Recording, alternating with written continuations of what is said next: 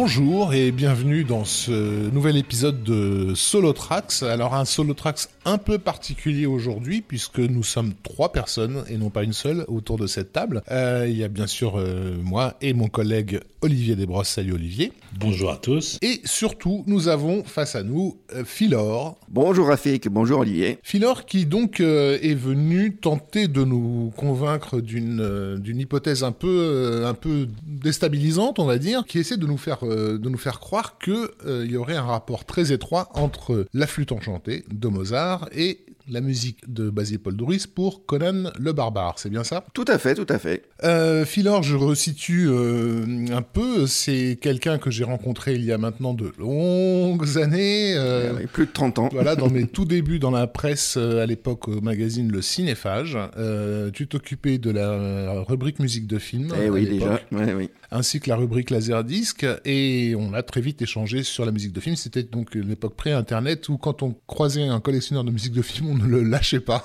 Ouais, on s'embrassait. voilà. Donc je lui ai proposé de, de venir euh, se, de défendre sa thèse euh, en, notre, en notre compagnie. Euh, donc c'est un, un épisode un peu particulier dans lequel on va faire un peu plus d'analyse musicale qu'on en fait habituellement dans, dans Total Tracks. Et tu nous as notamment euh, ramené des extraits euh, musicaux, alors à la fois des œuvres concernées dans des enregistrements euh, entre guillemets euh, normaux, euh, orchestraux, mais également des morceaux spécialement enregistrés pour l'occasion. Tout à fait, c'est la petite surprise de ce podcast, une exclusivité même pour Total Tracks, puisqu'il y aura trois morceaux spécialement interprétés par un pianiste professionnel de Conan. Donc ce sont trois morceaux totalement inédits que personne n'a jamais écouté nulle part. Alors, ce pianiste, en l'occurrence, Bon, on peut le nommer, c'est Tristan, c'est Tristan Pfaff, un ami et pianiste professionnel qui se produit dans le monde entier et je lui ai fait écouter la musique de Conan, il a trouvé ça super, il a accepté de- d'enregistrer pour nous euh, ces, trois morceaux to- totalement inédits de la musique de Conan au piano, en arrangement pour piano, mais ça sera la surprise. d'accord. Tristan Pfaff, donc P-F-A-2-F, Deux F, c'est ça, hein, qui, euh, qui est publié. Enfin, il, y a, il y a- il a une discographie euh, qu'on peut, oui, c'est peut un, checker. grand spécialiste de, de Chopin, Rachmaninoff, etc.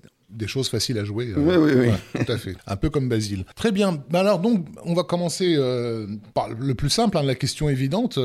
quel est le rapport entre la flûte enchantée et Conan le barbare? Ah, C'est vrai que le, le rapprochement peut paraître surprenant. Alors d'abord, il y a un coup de cœur parce que c'est vrai que ce sont mes deux musiques préférées. Si j'avais deux albums à emporter de- sur une île déserte, ça serait certainement Conan le Barbare et Basile de Basile Poledouris et euh, la flûte enchantée de Mozart. Donc il y a premièrement un coup de cœur. Deuxièmement, ce sont euh, deux œuvres classiques, je dirais, dans chacune de- à leur manière, puisqu'elles sont devenues cultes et elles sont très populaires. Elles sont appréciées autant par des spécialistes euh, que par des, des profanes. On- Et puis euh, surtout, elles ont, euh, elles partagent le, le fait d'avoir plusieurs niveaux de lecture, euh, au niveau du, du scénario, au niveau de, de leur symbolisme, et elles partagent aussi une place importante accordée à la musique qui transcende le message et qui sert le propos de ces deux œuvres, apparemment totalement disjointes, mais on va voir qu'il y a plus de passerelles qu'on ne croit entre les deux. Parmi nos, nos followers, il y a pas mal de gens qui ont vu le film Conan le barbare. Il y en a peut-être moins qui sont familiers de la flûte enchantée. Mhm. Euh, Est-ce qu'on peut resituer un petit peu? Oui, alors euh, la flûte enchantée, alors ça se passe quelque part euh, dans un univers un peu d'Égypte. On ne sait pas très bien exactement, c'est pas très bien localisé. Donc il y a des monstres, des animaux imaginaires. On n'est pas très loin de l'univers de l'heroic fantasy finalement, et ça suit l'histoire de trois couples. Alors le premier couple, euh, c'est un prince qui s'appelle euh, Tamino, un peu naïf, un peu, un qui tombe amoureux d'une princesse, Pamina, fille de la reine de la nuit, qui a été euh, kidnappée par un certain Zarastro, grand prêtre d'un ordre spirituel. Et rien qu'en voyant l'image de Pamina, figure-toi que Tamino tombe amoureux et ne pense qu'à une chose, c'est d'aller d'aller la sauver. Ça te rappelle rien dans un petit film de science-fiction euh Alors, je vois vaguement l'image d'une princesse euh, sous forme d'hologramme, Mhm, projetée par un petit robot. C'est ça. Mais je sais plus, c'est dans les mercenaires de l'espace, un truc comme oui, ça. un truc ouais, comme ouais, ça, un truc comme ça. Le second couple est composé de alors, Papageno. Alors c'est un, une espèce d'uluberlu, un bon vivant, qui vit en attrapant des oiseaux et qui cherche, euh, voilà, c'est le type de gars qui regarde un match de foot avec une pizza et qui cherche une une copine pour avoir des, enfants. Donc le, le, gars sympa, quoi. Voilà, le gars, l'ami du coin. Et le troisième couple antagoniste est formé par d'un côté la reine de la nuit, donc qui symbolise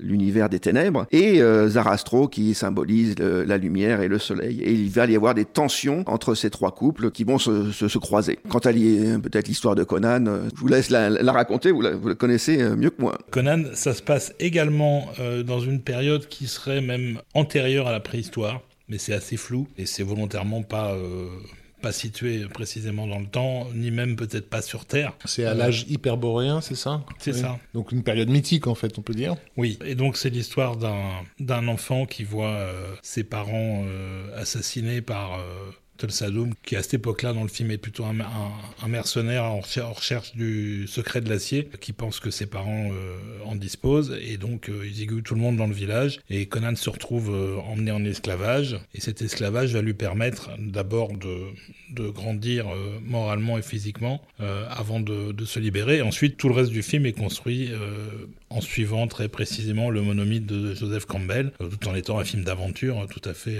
regardable. Ok, donc je vois qu'on est dans deux univers mythologiques, on est dans deux univers où il y a des quêtes, a priori. Mais enfin, pour toi, euh, de la flûte enchantée à Conan le Barbare, il y a ce qu'on appelle une quête initiatique. Oui, tout à fait. Alors beaucoup d'œuvres, de films, de romans euh, se réclament euh, d'œuvres initiatiques, mais en fait, à y regarder de plus près, il y a vraiment des conditions assez spécifiques pour pouvoir qualifier une transformation de personnage de manière initiatique. Et Olivier, tu viens de le rappeler sur le monomythe de, Campbell, hein, qui a été un des premiers à formaliser les étapes de transformation du héros, l'appel de l'aventure, le refus de l'appel, la rencontre avec un mentor, les armes symboliques, le fait d'être avalé par une baleine, ou d'explorer des cavernes. On, va voir qu'en fait, euh, on retrouve dans les deux œuvres, dans la flûte enchantée et dans Conan, chacun de ces, de ces symboles, sous une forme différente, mais euh, en respectant euh, cette présence symbolique, sans oublier évidemment les, les quatre éléments fondamentaux, l'eau, le feu, la terre et l'air, qui jouent des rôles très importants dans les deux œuvres. La flûte enchantée, moi j'ai souvent lu, entendu que c'était considéré comme un, opéra maçonnique. Après, en, quoi il l'est, ça, il faut m'expliquer. Il est vrai que Mozart était franc-maçon au moment où il a écrit euh, cet opéra, donc c'était à Vienne en 1791. Il fréquentait la même loge maçonnique que Emmanuel Schikaneder, qui est l'auteur du livret. Et les deux frères euh, étaient euh, dans une société qui regardait un peu de travers la franc-maçonnerie. Il faut pas oublier que là, on est quasiment en même temps que la Révolution française, qui était portée par la philosophie des Lumières et l'idée que l'ordre ancien, la superstition, appartenait au passé et que finalement un homme pouvait s'accomplir par lui-même et pas seulement euh, par la, religion. Euh, et donc la franc-maçonnerie euh, portait cet idéal de liberté, d'égalité, de fraternité. Mais n'oublions pas que Vienne était dirigée par Marie-Thérèse, l'impératrice Marie-Thérèse qui venait de décéder, mais qui était très catholique et qui regardait les francs-maçons avec beaucoup de soupçons. Et en fait, à l'initiative de Mozart et de Schikaneder, ils se sont dit, bah, c'est peut-être l'occasion de faire une œuvre populaire, une œuvre pour faire connaître l'idéal de, la franc et un peu dissiper toutes les rumeurs de complotisme qui existaient déjà à l'époque. Et en fait, c'est un peu une opération de communication pour la maçonnerie et il faut remarquer que ça a été un, succès tout à fait exceptionnel puisque la preuve, on en parle encore plus de 200 ans après. Et mais évidemment, il y a plein de symboles euh, maçonniques euh, dans l'opéra, mais on va peut-être y revenir plus en détail. Ben oui, je propose même d'ailleurs qu'on y plonge directement parce que concrètement, euh, en termes musical, tout ce que tu viens de nous expliquer, ça se traduit comment? Eh bien, ça se traduit effectivement par, par la musique et la façon dont Mozart a composé la musique. Alors je vous propose euh, de rentrer directement dans le sujet et d'écouter le tout début de l'ouverture de La flûte enchantée de Mozart.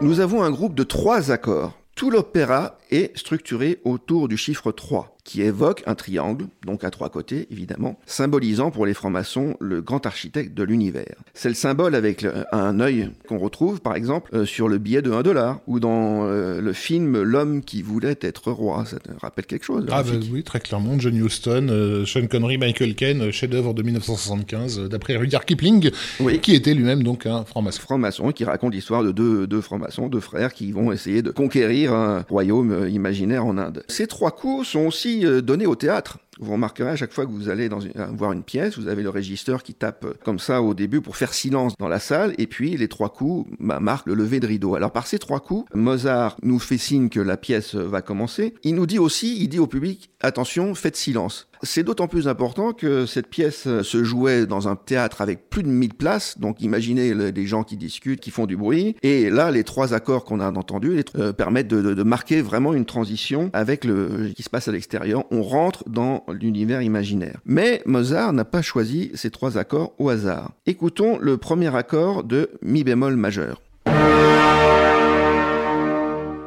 Comme tu le sais, bien sûr, la gamme de mi bémol majeur se joue au piano sur quatre touches blanches et trois touches noires. Donc les trois touches noires sont le mi bémol, le la bémol et le si bémol. Bref, avec trois bémols à la clé, quand on écrit une partition, tu sais, il y a cette espèce de, de à, gauche, là, c'est la clé de sol, et puis ensuite les, le nombre de bémols de la tonalité. Donc Là, en l'occurrence, il y a trois bémols, c'est-à-dire trois petits B, comme un B majuscule. Alors un B, c'est comme une tige verticale. Euh, ça évoque une bougie ou un pilier. Et euh, ces trois piliers sont présents dans, les loges maçonniques et représentent respectivement la sagesse, la force et la beauté. Donc Mozart, qui était franc-maçon depuis sept ans déjà, hein, avait composé déjà des musiques maçonniques pour les tenues euh, maçonniques, et toutes sont composées dans la tonalité de mi bémol majeur. Alors écoutons maintenant le deuxième accord qui est joué.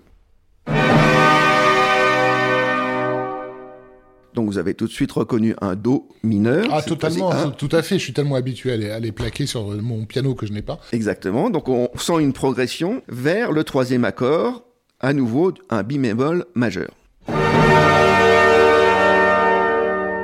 Mais là, bien sûr, tu as reconnu une inversion, c'est-à-dire que la note de base, le mi bémol, au lieu d'être à gauche sur le clavier, est montée d'une octave. Donc, on revient en quelque sorte au point de départ, mais plus haut. Déjà, on boucle en montant un peu comme on parcourrait une spirale ou, un ressort. En trois accords, Mozart nous dit qu'on ne va pas ressortir identique de cet opéra. On sera le même qu'au début, mais pas tout à fait. On sera élevé spirituellement. Et non seulement Mozart va initier son personnage Tamino, mais il ambitionne de nous initier, nous, spectateurs. Tout de suite après cette ouverture fracassante, Mozart va prendre le temps de poser les notes de la gamme. Et nous allons voir tout à l'heure que Polydoris utilise le même procédé au début de Conan. C'est un peu comme si un cuisinier nous présentait les ingrédients qu'il va utiliser pour sa recette. Voilà, mi bémol c'est un kilo de viande, fa euh, c'est de la sauce tomate, euh, sol c'est des pâtes, etc., euh, etc. Donc écoutons le tout début de l'ouverture après les trois accords.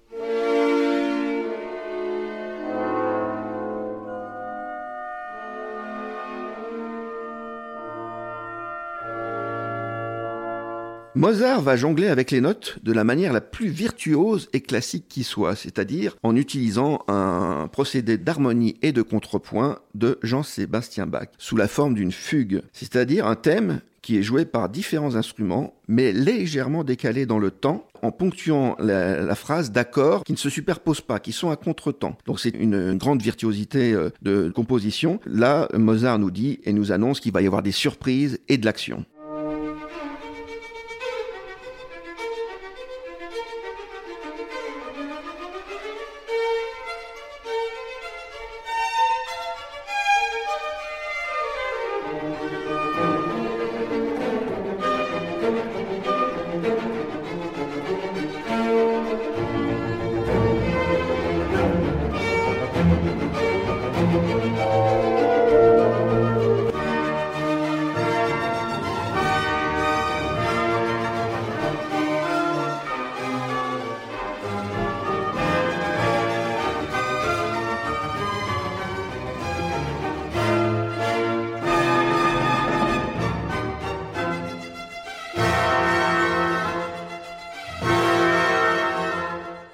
Maintenant la fin de l'ouverture, particulièrement dynamique et descriptive. On est quasiment dans de la musique de film. Notez bien les trois accords finaux.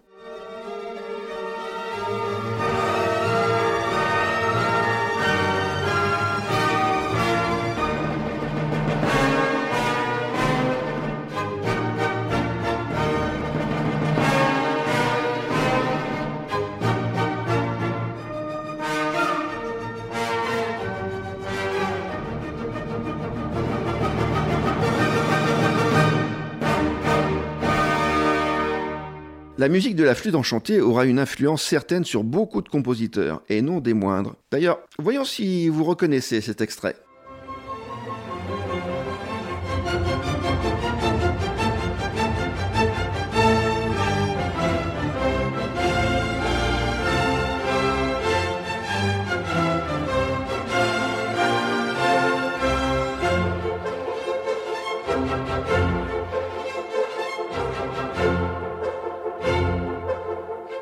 Alors les amis bah, Olivier s'est précipité euh, pour me, me chuchoter à l'oreille qu'il s'agissait de l'allegro de, de, la sixième symphonie de Beethoven, mais je demande à vérifier. Ah, vous êtes trop fort. Effectivement, bah, c'est la sixième symphonie de Beethoven, donc composée 20 ans après euh, La Flûte enchantée, et Beethoven qui était un très grand admirateur euh, de Mozart. Alors pour situer l'action, juste après cette ouverture, nous, nous rentrons directement dans l'action avec le Tamino, le, le prince, qui est poursuivi par un serpent géant. Et là, il va s'évanouir, il est sauvé de justesse par trois Valkyries. C'est sa première mort symbolique. Un serpent géant, ça vous rappelle quelque chose? Alors, dans, dans, Conan, oui, a priori, euh, ah ça me rappelle vaguement euh, quelque chose. Bon, il y a, un combat avec le serpent géant, mais qui arrive en, quasi fin, de film. Enfin, au milieu, milieu de film. Milieu de film, ouais. D'ailleurs, tout le Sadoum lui-même est un serpent. Euh, oui, oui, et son emblème est euh, un serpent à deux têtes qui se font face. Le serpent euh, étant euh, depuis la Bible un, le symbole du mal, puisque c'est le serpent qui aurait poussé Ève à commettre le péché originel et à goûter du fruit de l'arbre de, la connaissance. mais c'est aussi un symbole de transformation, puisque le serpent perd sa peau, il mue littéralement et se, se transforme. Et c'est, je dirais, la religion catholique, l'Ancien Testament, qui lui a donné une connotation négative, mais pour des rites plus païens, le, le serpent est un animal spirituellement euh,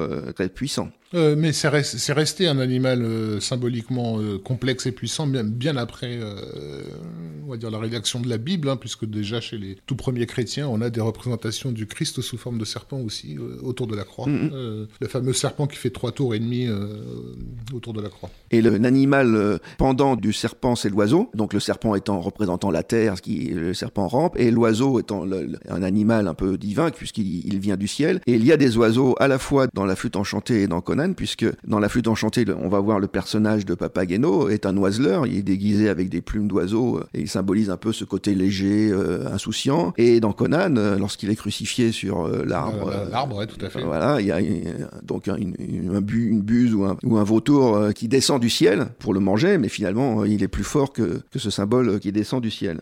En fait, il, il, dévore le, vautour au lieu d'être dévoré par lui, mais on, mm. on peut considérer que c'est le vautour qui le ramène à la vie, en fait, mhm.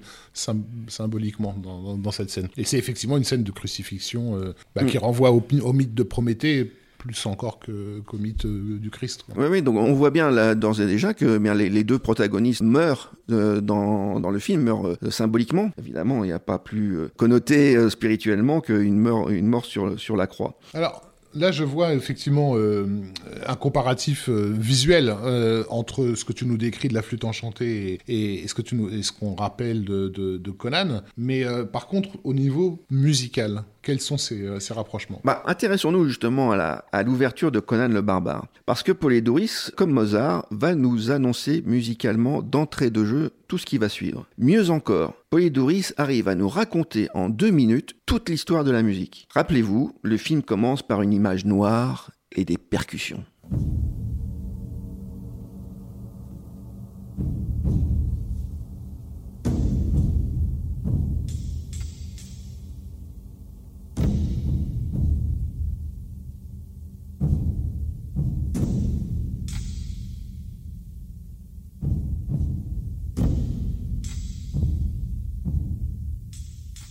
Polydoris n'utilise pas de batterie ou de tambour euh, habituels, mais des tambours primitifs. On devine un peu les tambours en peau de bête euh, comme utilisés par les hommes des cavernes. Et on est au tout début de, de l'art musical. Le rythme n'est pas en place. Ce sont des rythmes désordonnés. Les coups sont irréguliers, un peu au hasard, un peu comme un enfant qui découvre qu'il peut faire du bruit avec un, un, bout de bois. On entend dans le film la voix off du narrateur qui nous incite à, à le suivre dans un monde d'aventure et l'acier en, en fusion. On voit l'image un acier en fusion qui perce les ténèbres pour forger une épée, comme une espèce de, de, de magma terrestre euh, primitif. La séquence, je crois, a été réalisée par euh, Ron Cobb, enfin qui était le... Le, le production designer du, du, du, film, oui, tout à fait, production oui, oui. designer de génie, de génie même. Oui, je pense, parce mmh. que euh, juste avant, il avait fait Alien, mmh. ça va.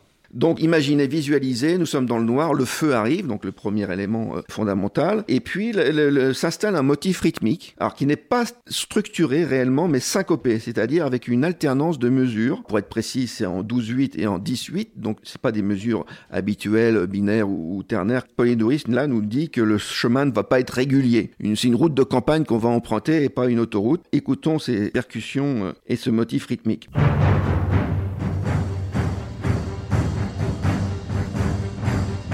On entend les corps qui posent les notes dans le désordre d'une gamme, la gamme de sol mineur, que je vous propose d'écouter.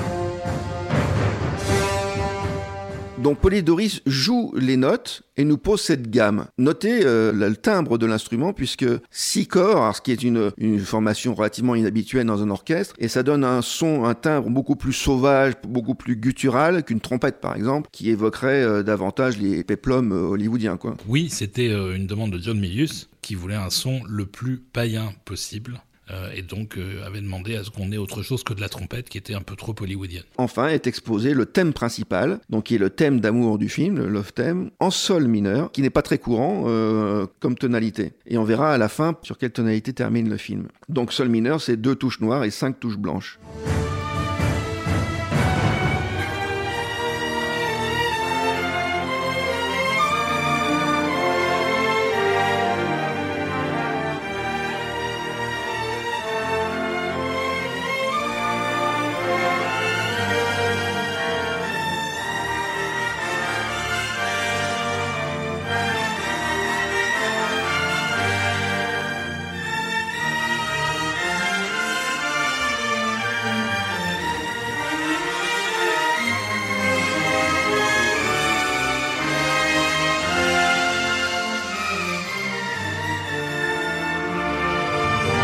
Remarquez que la méthode est une succession de montées et de descentes chromatiques. C'est-à-dire on va vers l'aigu et puis on redescend, on remonte et on redescend et ainsi de suite. Donc ces tentatives euh, évoquent le, ben, le, parcours que va suivre Conan avec, euh, je dirais, des échecs, des succès et, puis euh, il va monter jusqu'à une note très aiguë, jusqu'à un fa, un fa perché, alors pas un, pas un chat perché, un fa très très haut, qui sera d'ailleurs la même note, la plus haute note chantée par la Reine de la Nuit dans euh, la flûte enchantée. On va y revenir. Et je vous propose d'écouter donc Anvil of Chrome, le, début de la musique de Conan le Barbare, mais non pas la, bande originale du film, mais une interprétation au piano de Tristan Pfaff, que je remercie d'ailleurs au passage parce que c'est pas si facile que ça à jouer.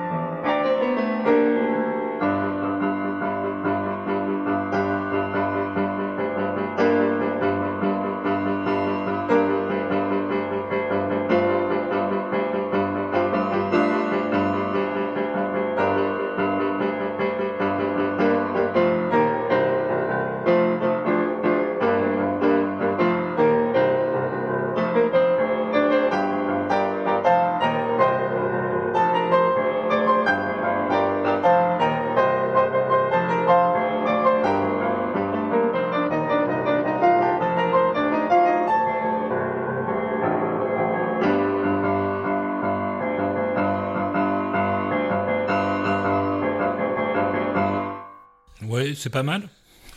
c'est pas mal, c'est pas mal. C'est pas mal, ça, ça, ça souligne quand même à quel point euh, était déjà un compositeur accompli alors qu'il était quand même relativement au début de sa carrière. Ouais. Polydorus et Mozart ont le même âge quand ils composent euh, donc Conan d'un côté et Mozart et euh, la flûte enchantée de l'autre. Pour euh, Polydorus, ça va marquer le début de sa carrière, ça va vraiment le lancer dans le dans, dans- à Hollywood, alors que au contraire, euh, Mozart va signer quasiment sa dernière œuvre puisque la première de la flûte enchantée a eu lieu euh, 30 septembre 1791 et euh, Mozart est décédé euh, début décembre euh, 1791. Se savait-il malade Savait-il que c'était une œuvre testamentaire? En tout cas, les deux compositeurs y ont mis leur trip et je crois que ça, ça s'entend réellement. Oui, c'est clair. Sur la, la- la relation de Mozart avec euh, son réalisateur, en fait, le directeur du théâtre, dont le nom euh, Emmanuel Schikaneder. J'ai du mal à le prononcer. Euh, bah, je renvoie les gens, moi, à un film que, que, que j'adore, hein, que j'affectionne, que j'ai vu plusieurs fois, qui est le Amadeus de, de, de, de, de Milos Forman, hein, qui, qui, qui raconte très bien Très ce- bon film. euh, cette, euh, cette époque et qui justement nous permet d'apprécier que, au-delà de la complicité entre, entre les deux hommes, il y a cette idée aussi de, de servir la grande musique au public populaire. De la même façon que quand Milius aborde Conan le barbare, il a la, prétention d'amener, euh, d'amener, on va dire, euh, ce que lui considère comme finalement le, la haute littérature de, de, de, de, sortie du pulp en fait. En l'occurrence, l'œuvre de Robert Howard, qui, qui a longtemps été vue comme une de la littérature de gare avant qu'elle commence dans les années 60 à être reconsidérée justement par ses étudiants un peu fous, quoi, mêlée à, donc, à, des citations de Nietzsche, etc. Enfin, ça, Conan le barbare, à l'époque où il sort, c'est un film qui a la prétention de prendre au sérieux quelque chose qui l'est pas et qui est donc l'heroic fantasy pour un public populaire. Donc vraiment ce rapport des deux, euh, la flûte enchantée et, euh, et Conan, c'est de la grande œuvre pour un public qui est généralement peu considéré. Oui, les- deux créateurs euh, prennent leur, leur mission très au sérieux et prennent le public pour des gens intelligents. C'est le, point commun sur les deux œuvres. Et d'ailleurs, le, succès été est présent puisque la, la première de la flûte enchantée a été un triomphe, alors que c'était pas du tout joué d'avance. Mozart et Schikaneder ont pris de très gros risques artistiques et financiers, puisque Schikaneder était le directeur d'un théâtre, Theater auf der Wieden, qui était euh, dans la proche banlieue de Vienne, donc on était, il n'était pas en centre-ville, qui était un théâtre euh, grand, hein, j'avais dit tout à l'heure, euh, 1200 places. C'était un peu le, Bercy ou le Las Vegas euh, de l'époque. Donc il y avait des, des trappes, des effets spéciaux, donc c'est une production qui coûtait de l'argent, euh, donc c'était du grand spectacle, et donc il y avait un grand risque financier monter ce spectacle. Et le, dès, la, dès la première, le public a, a été enthousiaste. Il y a eu 223 représentations de, de, de la flûte enchantée, quoi, ce qui est un phénomène euh, considérable. Dans ce théâtre, il y a eu 223 représentations. Tout à fait. Effectivement, c'est pas rien. Donc euh, ce succès, en fait, euh, on l'explique euh, comment? D'abord, on a un compositeur qui est au sommet de son art, même s'il a pris deux échecs commerciaux avec ses opéras précédents. Ensuite, bah, le, le fait qu'il utilise la langue allemande, donc contrairement à la langue italienne qui était la langue, je dirais, habituelle pour les opéras, donc c'était un, un risque artistique parce que l'intelligentsia de, de l'époque voyait un peu de haut ce- cet opéra en langue vulgaire, entre guillemets, qui est, l'allemand. Et euh, risque, euh, il utilise ce qu'on appelle la forme de Singspiel, c'est-à-dire euh, une alternance de dialogue et de musique, enfin de, chansons. On est en fait assez proche de la comédie musicale, donc quasiment la première, une des premières comédies musicales, et même du cinéma, puisqu'il y a des parties parlées et des par- parties chantées. Par ailleurs, il y a une, une, une alternance de morceaux d'une très grande virtuosité et en même temps des morceaux extrêmement simples à retenir. Bref, le, mot-clé de tout l'opéra de la flûte enchantée, c'est la balance, l'équilibre. Et on revient à cette figure du, triangle, vous savez, si on met le, le triangle avec la pointe vers le haut et qu'on prend la barre du bas et qu'on la pose sur, le, sur la pointe du triangle, il faut voir ça, c'est cet équilibre, cette, cette balance permanente entre des forces euh, antagonistes très marquées, comme par exemple la reine de la nuit et le, prêtre du soleil. Donc musicalement, par exemple, l'aria, c'est-à-dire le, moment euh, où chante la reine de la nuit, monte dans les aigus de façon euh, stratosphérique, puisqu'on monte jusqu'à une note fa qui est extrêmement difficile à jouer. Écoutons un petit extrait donc de l'aria de la reine de la nuit.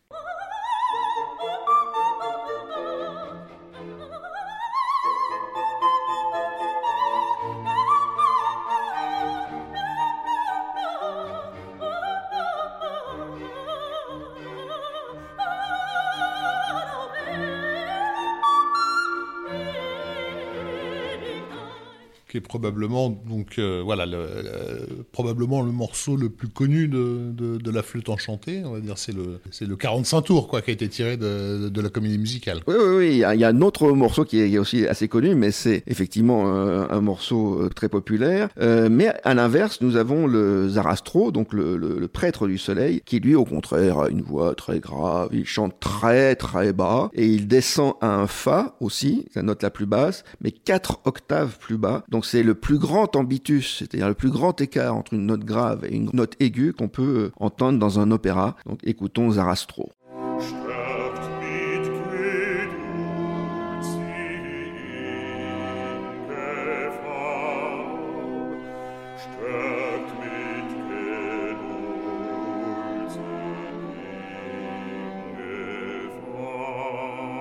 Donc l'idée pour Mozart, c'était de permettre à des interprètes, dont Josefa Hoffermeyer, c'est-à-dire la propre belle-sœur de Mozart, de jouer la reine de la nuit et de s'exprimer vraiment euh, au mieux de leur talent. C'est Schikaneder lui-même qui euh, interprétait euh, Papageno. Donc c'était pas un très grand chanteur, hein, c'était même pas un musicien extraordinaire. Et c'est pour ça, pour, c'est pour l'aider en fait à poser sa voix que Mozart commence l'air de Papageno en jouant le thème à l'orchestre seul et ensuite seulement arrive le chanteur. Donc l'idée ici, c'est sur, ce thème, un thème de l'amitié, qui est en sol majeur, une tonalité très simple, très proche de do majeur, une tonalité claire, lumineuse, avec un seul dièse à la clé, et eh bien de montrer euh, le, protagoniste euh, avec Tamino. Euh, ils sont ensemble, il aimerait bien attraper des jeunes filles, donc nous avons un air extrêmement léger et très facile à retenir.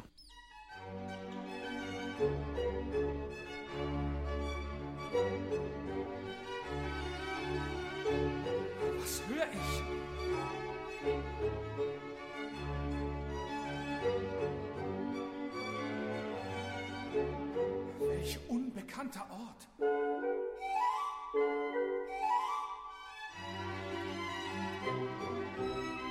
Ha, eine männliche Figur nähert sich dem Tal.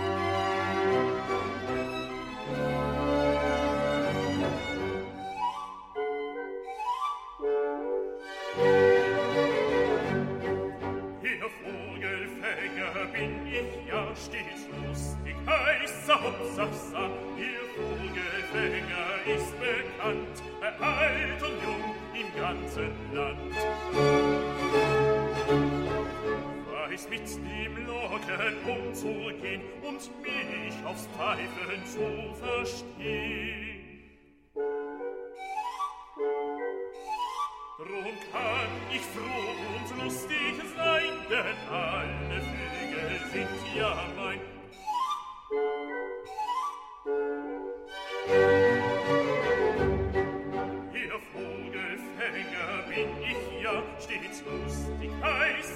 Hopsasa, ihr Vogelfänger ist bekannt, bei alt und jung im ganzen Land.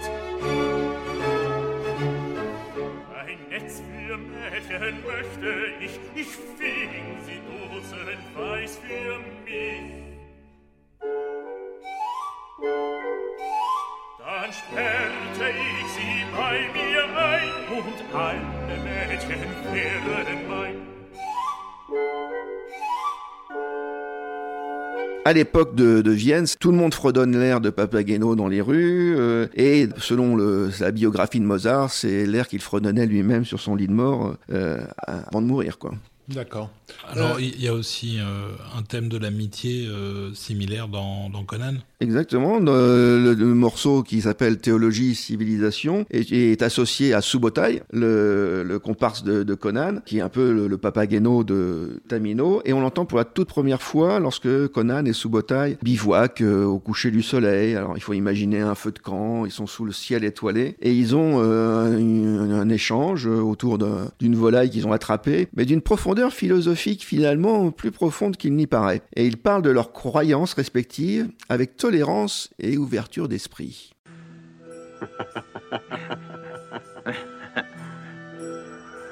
Quel Dieu pries-tu?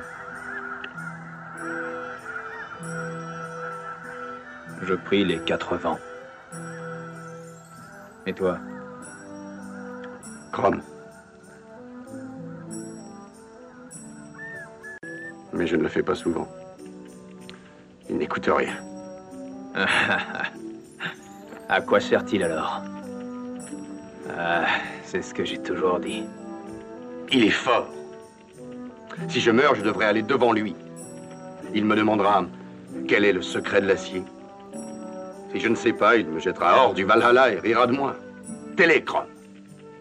Fort sur sa montagne. Mon Dieu est plus grand. Ha Chrome se moque de tes 80. Il rit du haut de sa montagne. Mon Dieu est plus fort. Il est le ciel éternel. Ton Dieu vit en dessous de lui.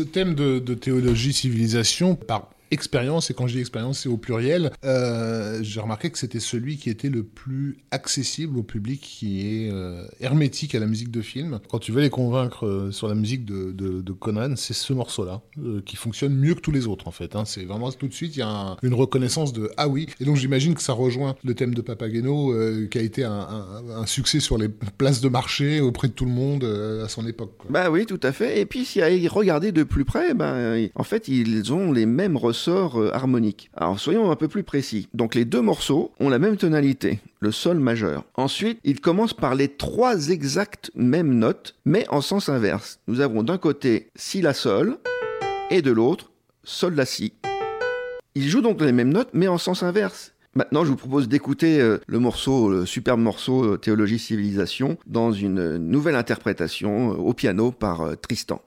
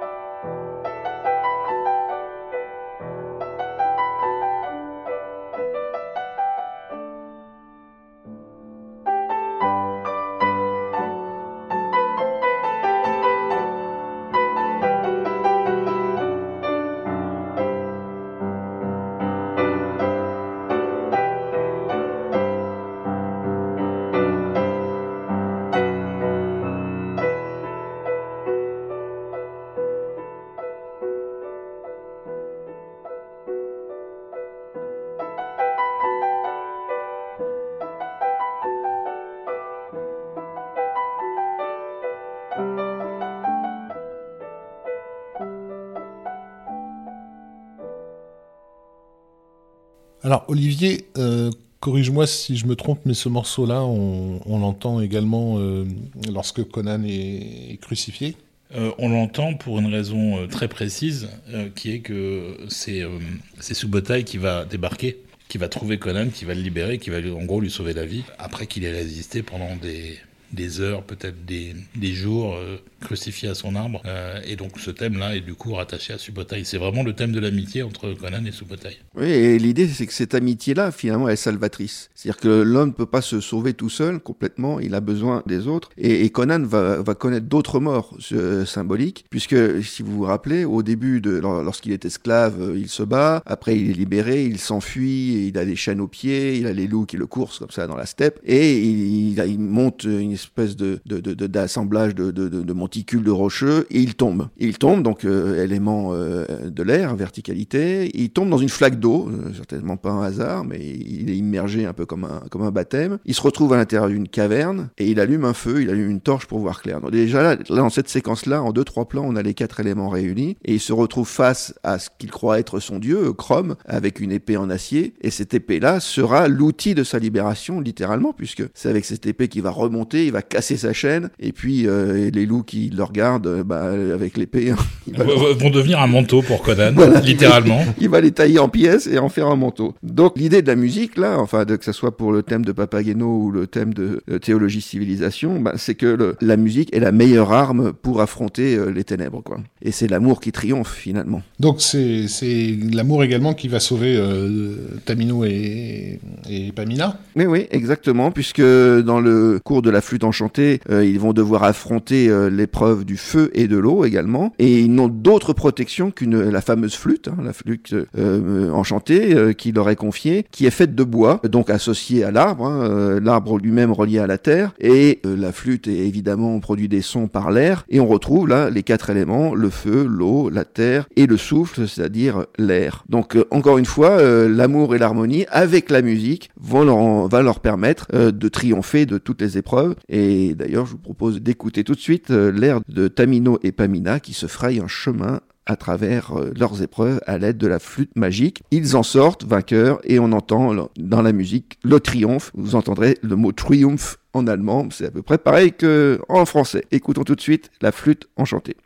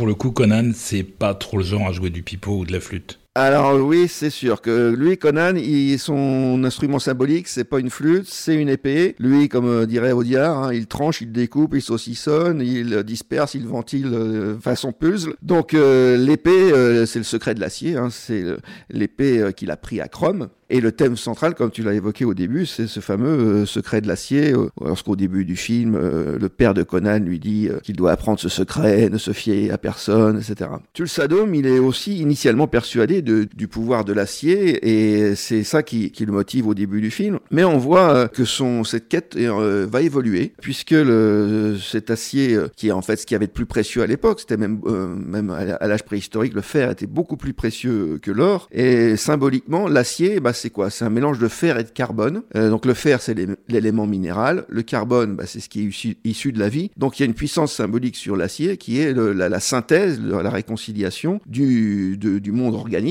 et du monde, du monde terrestre, du monde minéral. Mais euh, le film euh, de Conan, c'est un film sur la résilience. Et euh, dans le commentaire du DVD de Conan, d'ailleurs Schwarzenegger l'a dit lui-même, la séquence d'ouverture où l'acier est battu comme ça, martelé, est la métaphore de ce qui lui arrive à lui, puisque en fait il va subir toutes sortes d'épreuves, et plus il va subir de coups, plus il va en ressortir renforcé. C'est un peu comme ça qu'on endurcit l'acier littéralement en, en tapant dessus, quoi. Oui, c'est une, niche euh, est citée à nouveau là-dedans.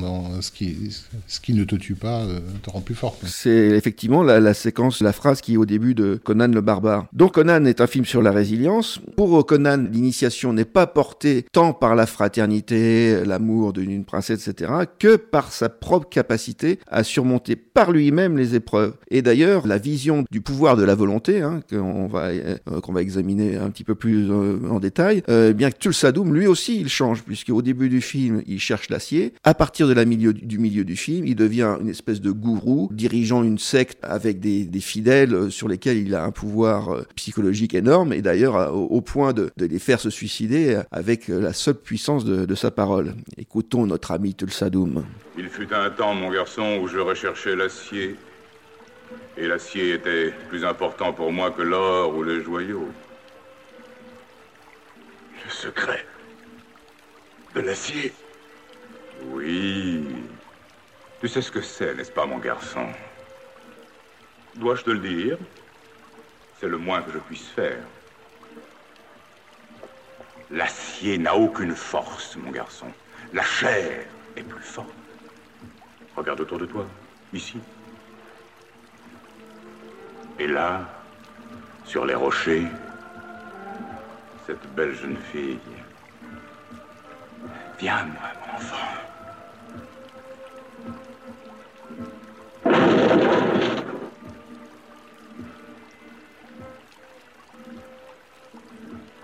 Ça, c'est la véritable force. Ça, c'est le pouvoir. La force et le pouvoir de la chair. Qu'est-ce que l'acier comparé à la main qu'il a forgée? Qu'est-ce que la force de l'acier sans la main qu'il a forgée, donc, hein, c'est ça? Qu'il a forgé et qui l'anime. C'est-à-dire que l'idée, c'est que l'esprit et la volonté forgent le physique et non pas l'inverse. D'ailleurs, à la fin du film, lorsque Conan se bat, il se retrouve face à un, des lieutenants de, de Tulsadum et il casse l'épée de son père. Donc, évidemment, un symbole phallique. Et Conan, en castrant symboliquement euh, son père, euh, fait référence au début de la mythologie, puisque euh, Chronos, le dieu du temps, a, a dû couper littéralement les organes de, son père qui était Uranos, qui fécondait euh, Gaïa, donc la déesse mère, et c'est grâce à cela que le temps a pu s'installer et que l'humanité a pu se créer. Donc le, fait de casser symboliquement euh, le symbole du, père permet à l'émergence d'autre chose. de castrer même. Donc, casser et castrer. Dans le cas de Chronos, effectivement, c'est bien les testicules d'Uranos qui l'arrache. Exactement. Et Conan ne va pas s'arrêter là, puisque à la toute fin du film, en haut de l'escalier, où Tulsadum est face à ses fidèles. Conan euh, arrive avec son épée, euh, et puis là il y a un passage euh, un peu où on hésite parce que finalement sous l'emprise de Tulsadom, Tulsadom lui dit en fait d'où vient ta force? Qu'est-ce qui fait que tu es aussi fort? Bah c'est moi. Et entre guillemets, Tulsadom est le père de Conan, c'est lui qui l'a fait devenir ce qui est vrai. Et donc Conan coupe la tête littéralement de Tulsadom. Là encore une fois, il sépare, il coupe avec son épée et il jette sa tête dans le vide, laissant complètement désemparé les euh, adeptes de, de Tulsa-Doom. D'ailleurs, le morceau de musique qui s'accompagne euh, à ce moment-là s'appelle The Orphans of Doom, c'est-à-dire les, orphelins de Doom. Donc, en quelque sorte, Conan a fait aux adeptes de, de Tulsa-Doom ce que Tulsa-Doom lui a fait quand il était petit, c'est-à-dire il l'a rendu orphelin et, d'une certaine façon, il libère les, les adeptes de Tulsa-Doom qui sont complètement désorientés, d'ailleurs qui jettent leur euh, torche de feu dans l'eau et puis qui errent un peu comme ça dans des zombies. Donc, en gros, Conan leur dit bon, maintenant vous êtes libres, faites ce que vous voulez. Si vous êtes faible, bah, tant pis pour vous. Hein. Et puis, si vous êtes fort, bah, comme moi, vous en ressortirez euh, grandi. Oui, alors il triomphe, mais euh, au prix de plusieurs sacrifices, puisqu'avant, dans le film, il aura perdu l'amour de sa vie, qui était Valéria. Euh, il aura, on ne sait pas ce que devient Sous-Botaille au final. On ne sait pas ce que devient le sorcier non plus. Il est, la partie finale que tu viens de raconter, elle est euh, uniquement avec Conan et face à lui Tulsadum. Il n'y a personne d'autre en fait.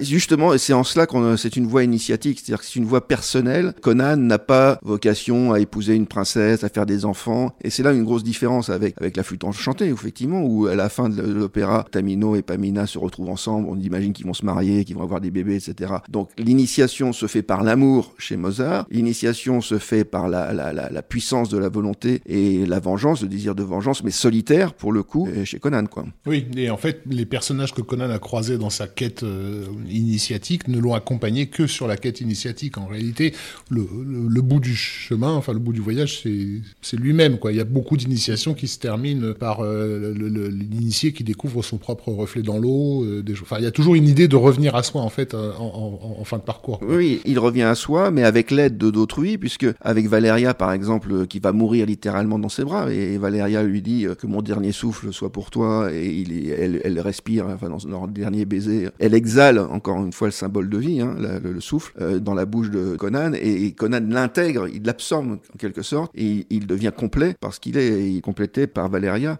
Par l'amour. voilà, par l'amour de, de Valéria. Oui, d'ailleurs, elle reviendra le sauver plus tard dans le film. euh, Exactement. euh, justement, au moment que tu racontais du, du- du combat avec un des sbires de Tulsadum, euh, où Valéria euh, apparaît en, en Valkyrie pour, pour aveugler le, le mec avant que Conan le tue. Euh, Voilà, tu casses l'épée et, et le tue. Alors musicalement, Polydoris, là, c'est un des plus beaux morceaux de, de, la, de la bande originale du film. Ça, on peut pas. C'est difficile à, à- à prouver parce que en fait, tous les morceaux de la BO de Conan le Barbare sont les plus beaux morceaux de la BO. Donc bon, C'est vrai, Je suis, je suis assez d'accord avec Rafik sur le coup. c'est vrai, c'est Euh, vrai, c'est Il y a- difficile. il y a, d'en- que des 45 tours en fait sur cet album. Oui, et c'est d'autant plus vrai que ce- que c'est la même, la même gamme. C'est toujours la même gamme, en fait. Et là, on va écouter les, les arpèges. C'est toujours la, la tonalité de sol mineur du début du film, hein, euh, Anvil of Chrome. C'est toujours avec ses deux touches noires et les cinq touches blanches. Mais là, au lieu de commencer par le sol, il commence par le si bémol. Et, le, morceau va progressivement passer d'un mode mineur à un mode majeur. Autrement dit, symboliquement, on passe de la tristesse, je dirais pas à la joie, mais en tout cas une espèce d'accomplissement et de libération. Et le thème final se termine par euh, un accord majeur, donc euh, comme quoi bah, s'en va, et il est libéré, et les, les arpèges qu'on va symbolisent entre guillemets le, chemin qu'on a entendu au début, mais parcouru de façon non pas guerrière cette fois-ci, mais harmonieuse, avec cette progression du morceau dans, des finales qui s'appelle donc Les Orphelins de Doom.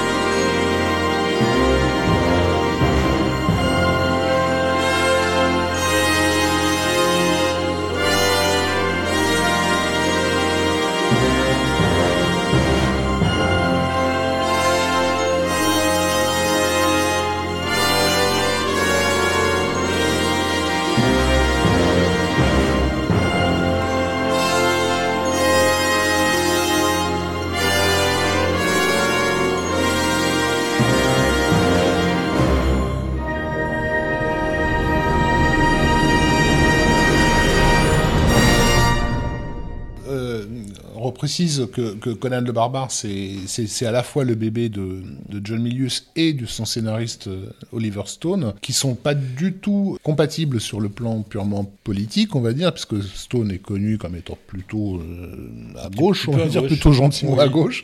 Euh, là mais Milius est tout aussi connu pour être un petit peu à droite. Mais, mais mieux que ça, Milius aimait, lorsqu'il était à l'USC, à la fac, il aimait se définir lui-même comme un fasciste zen. alors c'était bien sûr par esprit de provocation, parce qu'il était entouré de chevelus qui fumaient de la marijuana et que évidemment c'était le mot qui allait leur, c'était le trigger absolu pour les rendre fous. Il est même arrivé de se pointer euh, déguisé en général mexicain avec une cartouchière, euh, un grand chapeau sombrero, etc. Une espèce de révolutionnaire euh, anard de droite, on va dire, voilà. Mais en tout cas, les deux personnages se retrouvent sur une forme de d'inflexibilité, c'est-à-dire on ne les fera pas fléchir. ils ne répondent à aucune autorité. Mmh. Voilà, qu'on appelle ça de l'anarchisme, de l'individualisme, du libertarianisme. Enfin, vous pouvez mettre tous les mots que vous voulez. Il y a cette idée qu'effectivement, je suis mon propre maître en fait. Bah, c'est complètement dans l'air du temps des années 80 puisque c'était les années Reagan, c'était les années Thatcher, c'était le bah, Schwarzenegger, c'est l'incarnation même du self-made man, c'est l'immigré qui vient faire fortune aux, États-Unis. Donc euh, on vient de passer les années 70 qui était une, période de l'histoire où les Américains, enfin les États-Unis étaient en proie à des doutes, à des... il y avait la guerre du Vietnam, il y avait euh, des années de, remise en cause et puis paf, les années 80 arrivent et Conan arrive pile à ce moment-là. Donc il incarne le, le film incarne complètement l'air du temps du, moment, tout comme la flûte enchantée, quelque part, à son époque, incarnait l'air du temps et cette aspiration à, quelque chose d'autre, d'une libération. Quoi. De l'humanisme du, siècle des Lumières. C'est ça, exactement. C'était le début de l'humanisme du siècle des Lumières, tandis que Conan, bah, c'est un peu le début de l'individualisme des années 80. Quoi. Et les années 80, euh, elle s'incarne tout simplement dans Conan le barbare lorsque on lui demande c'est quoi Conan, dis-moi, c'est quoi ce qu'il y a de mieux dans la vie? Conan, qu'y a-t-il de mieux dans la vie écraser ses ennemis, les voir mourir devant soi et entendre les lamentations de leurs femmes. C'est bien je suis très très fan de cette séquence, je suis très très fan du film en même temps, donc c'est un peu normal. Une grande philosophie de vie, euh, n'est-ce pas, Rafik? Bah oui, mais alors justement, donc euh, a priori, euh, on n'est pas sur les mêmes, sur la même idéologie de la flûte enchantée à, Conan le barbare, mais tu nous as démontré jusque-là qu'il y avait bel et bien dans les deux œuvres un, on va dire, un processus initiatique hein, qui était enclenché. Donc ça voudrait dire qu'il y aurait plusieurs formes d'initiation. Effectivement, il y a plusieurs formes d'initiation et les deux bases philosophiques de la flûte enchantée d'un côté et de Conan sont vraiment euh, très éloignées l'une de l'autre. Alors du côté de Conan, c'est le, triomphe, euh, je l'ai dit, le triomphe de la volonté. Quand en 1677, Spinoza décrit le conatus, qui est une, espèce de puissance euh, intrinsèque, singulière, qui pousse la vie à être ce qu'elle est. Et c'est une notion que Nietzsche a repris par la suite dans la puissance d'être. C'est-à-dire qu'en gros, chacun, chaque être vivant a une espèce de poussée vitale intérieure à s'accomplir et à devenir devenir pour les humains ce que Nietzsche appelle le, surhomme et comme on l'a dit tout à l'heure, ce qui est incarné par la fameuse phrase au début de Conan, tout ce qui ne nous tue pas nous rend, nous rend plus fort. Donc l'homme doit tendre vers ce surhomme, hein, tel que Nietzsche le, décrit. Conan, lui, casse tout, il casse les icônes, il casse les pouvoirs temporels, il casse la secte de, de Tulsadum et il est animé par cette pulsion de, de vengeance. Ce que les la, mythologie euh, nordique et, euh, et germano-nordique, en fait, appelle le, will, hein, le vil, c'est ça Je sais pas comment on le prononce. Enfin, en gros, c'est un peu intraduisible ce terme parce que c'est à la fois la volonté, la puissance de vie, enfin, tout, ce qui fait avancer, en fait. Oui, oui. Alors, c'est cette même idée, effectivement, qui a été reprise par Nietzsche et qui aussi anime la mythologie euh, nordique que Wagner a repris à son compte avec la fameuse tétralogie, donc la, tétralogie des Nibelungen. Et Wagner était par ailleurs un très grand fan de Mozart, de la flûte enchantée, qu'il décrit comme étant le premier opéra allemand. Donc il y a une filiation comme ça un peu indirecte entre le monde un peu imaginaire de la flûte enchantée, Wagner qui euh, le, le, reprend à son compte pour euh, faire valoir la mythologie nordique, Nietzsche qui était un grand admirateur de Wagner et réciproquement d'ailleurs, puisque les premiers écrits de Nietzsche ne trouvaient pas d'éditeur et c'est euh, la maison de publication, l'éditeur de, Wagner qui a publié les premiers essais de Nietzsche et Nietzsche qui lui-même a inspiré John Milius, quelque part la boucle est bouclée. Du coup, là, on, est, on est ici dans le triomphe de la volonté, euh, et chez Mozart, ce serait le triomphe de quoi alors? Bah, chez Mozart, on est dans le siècle des Lumières, donc c'est le triomphe de la raison, qui est incarné par Descartes, euh, Voltaire, New- Newton. Donc ce n'est pas la volonté intérieure qui compte tant que euh, le, respect de la, de la raison, et qu'on peut être sauvé en tant qu'individu par l'harmonie, l'harmonie du monde, quoi, en fait. Mais il y a une différence assez hein, fondamentale entre les deux œuvres, parce qu'il faut distinguer la quête de l'accomplissement, l'initiative, et la quête du bonheur. Alors, dans Conan, bah, le film se termine, bon, il ramène la princesse, on peut pas dire qu'il soit très épanoui ou très fun fun, euh, Conan. Par contre, dans La Flûte Enchantée, nous avons Papageno, on en a parlé tout à l'heure, qui est l'ami de, Tamino. Lui, il ne réussit pas les épreuves. Il a trop peur, il se laisse emporter par ses passions, et du coup, il échoue. Donc, il n'est pas initié à la fin de la flûte enchantée. Néanmoins, et c'est là le message positif euh, de Mozart, il trouve le bonheur, c'est-à-dire qu'il rencontre sa papagena, une fille euh, amoureuse de lui, et finalement l'idée de Mozart, c'est que les deux personnages sont la,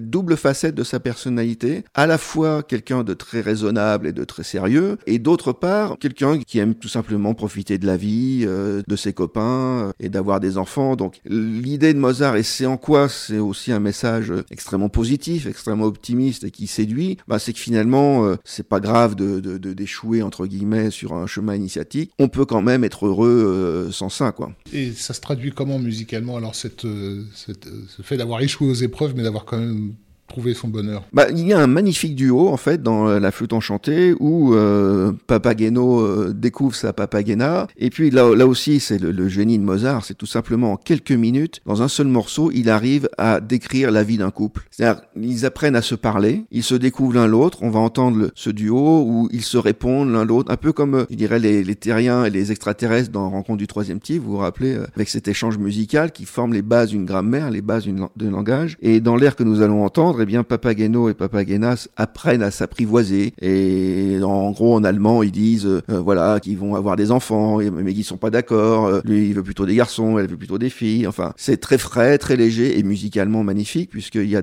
un contrepoint des deux, des deux airs. Et sans plus attendre, je propose d'écouter l'air de Papageno et de Papagena.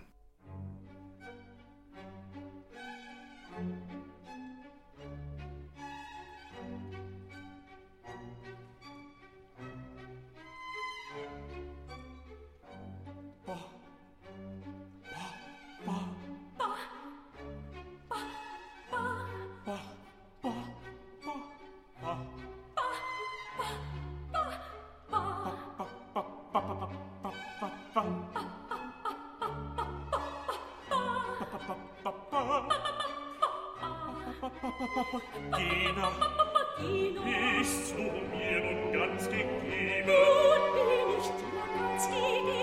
Nun so sei mein liebes Weibchen, mein liebes Weibchen, mein liebes Weibchen. Welche Freude wird das sein, wenn die Götter uns bedenken? unseren lieben Kindern schenken, so liebe kleine Kinder mein, Kinder.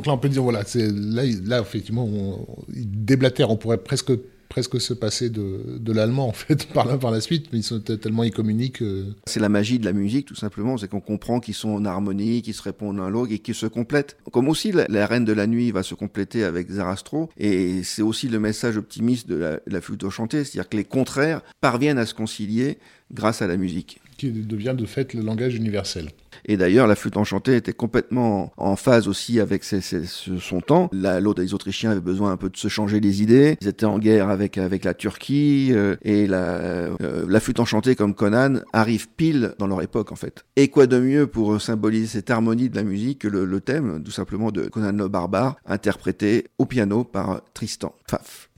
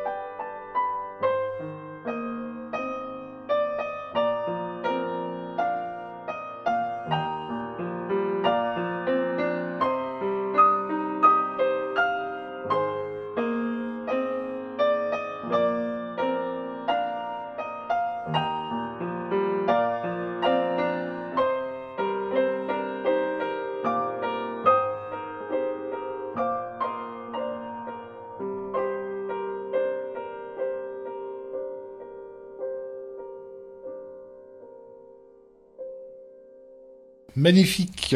Alors, qu'est-ce qu'on peut donc euh, conclure de, de toute cette épopée? Outre le fait que deux compositeurs qui mettent euh, tout leur talent et leur savoir-faire peuvent euh, transcender une œuvre, une œuvre de fiction, bah, le- les messages sont multiples. D'abord le, fait que l'harmonie et la musique, c'est un peu la, troisième pointe du triangle dont on parlait tout à l'heure. Je vous parlais d'une espèce de balance et d'équilibre. Ce qui fait la force de Conan ou de la flûte enchantée, c'est la force des antagonismes. C'est-à-dire que vous avez euh, d'un côté la lumière, les ténèbres, d'un côté le Tolsadoum, euh, Conan, et que la résolution finalement des conflits passe par une troisième voie qui est incarnée par la musique. Et la beauté des sons, la beauté de la musique nous reconnecte avec euh, au-delà de l'homme, euh, tout simplement l'harmonie de l'univers. Elle nous donne la sensation de vivre donc en équilibre entre des forces contradictoires, mais que cet antagonisme euh, est possible et même euh, qu'on peut s'en sortir par le haut. Donc, comme tu nous disais, la démarche initiatique au cœur de la flûte enchantée, elle est d'inspiration maçonnique, du fait de la biographie de, Mozart et de son directeur de, théâtre. Euh, à ma connaissance, John Milius et, Oliver Stone ou Basil Paul Doris, voilà, on ne sait pas s'ils étaient ou pas francs-maçons, on ne saura peut-être jamais. En tout cas, c'est pas du tout explicité dans, Conan, où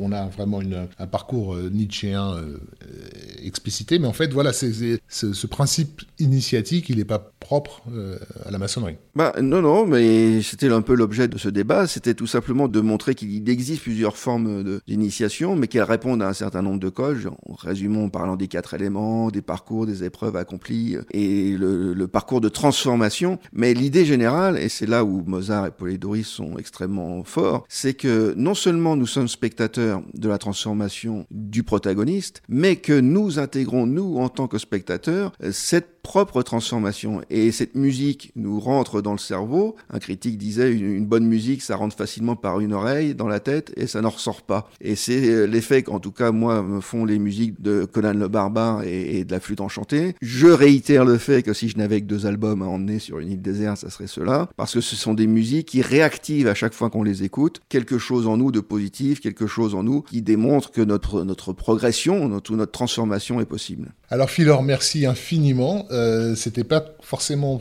quelque chose de simple et d'accessible que de pouvoir nous convaincre d'une théorie aussi inédite que euh, la comparaison entre la flûte enchantée et euh, Conan euh, le barbare. Je trouve que c'en est plutôt plutôt bien tiré. Il y a des éléments en tout cas musicaux qui questionnent et des éléments narratifs qui questionnent aussi. On vous invite tout simplement à redécouvrir les, deux œuvres concomitantes hein, et, et voir tous les tous les ponts. Euh, J'en profite aussi d'ailleurs pour remercier nos tipeurs, puisqu'on l'a pas fait en début d'émission. Mmh. Euh, voilà, on fait toujours ça pour vous, hein, donc on vous aime et, euh... et on vous remercie de nous avoir suivis. Voilà sur un sur un épisode en, en, fait inédit, hein, sur un format inédit de, de, de Total Tracks, plus, plus, analytique et plus music musicologue euh, qu'à qu l'accoutumée. Euh, voilà, je dis pas qu'on en fera beaucoup comme ça. Ça va pas être simple de trouver. De... on n'a pas le, on n'a pas les capacités de Philor de, de, de décrypter la musique à, à ce, ce degré-là. Voilà, en tout cas, merci Rafik et merci Olivier euh, de m'avoir passé ce, ce, micro. Et... Merci Philor, t'es le bienvenu. Et je propose de conclure avec euh, une petite euh, surprise, puisque donc Philor, tu nous disais tout à l'heure que la flûte enchantée était la comédie musicale euh, de son époque, on va dire, hein, de par son succès et sa représentation théâtrale. Euh, tu ne savais peut-être pas qu'il y avait également une comédie musicale de Conan le Barbare, euh, et je propose qu'on se quitte sur ce morceau. Juste pour vous dire que c'est un morceau qui a été fait par John et Al Kaplan, qui sont historiquement deux collaborateurs du magazine Film Score Monthly, qui ont aussi fait des BO pour le cinéma. Je pense entre autres à un film qui s'appelle Zombievers, que peut-être certains d'entre vous ont vu, et ils ont fait un morceau un peu particulier autour du thème de Conan le Barbare, qui mérite bien d'être découvert, et donc on termine là-dessus. Conan the Musical. Merci, à la prochaine.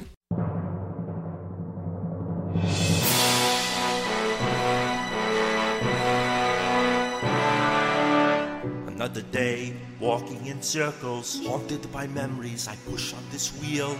I pray to Klam, grant me revenge, and help me to answer the riddle of steel. A shy little boy, I couldn't protect them. Helpless and timid, as weak as a girl. They butchered my people, the dogs ate my father, my mother beheaded. They took my whole world. Klam, where is the wizard who killed my mother? Still, I can recall his terrible gaze. Klam, where are the two snakes facing each other? Klam, if you're my god, then show me the way. I'm on the path, chopping up bodies, hacking and slicing, and look at me now loyal friends joining my party. Each step I take, I'm fulfilling my vow. Crush your enemies, see them driven before you, and hear the lamentation of the women. Hear the lamentation of the women. Crush your enemies, see them driven before you, and hear the lamentation of the women. Hear the lamentation of the women. Klam, show me the wizard who killed my mother. True, I've never prayed to you before. Still, what would I give if you could help me see this through? And if you do not listen, then the hell with you. Klam, where are the two snakes racing each other? Klam, if you're my God, then show me the way.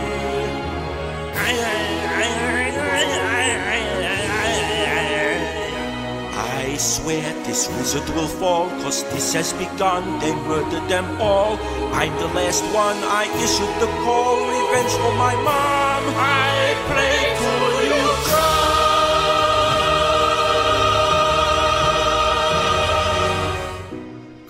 Your enemies, see them driven before you.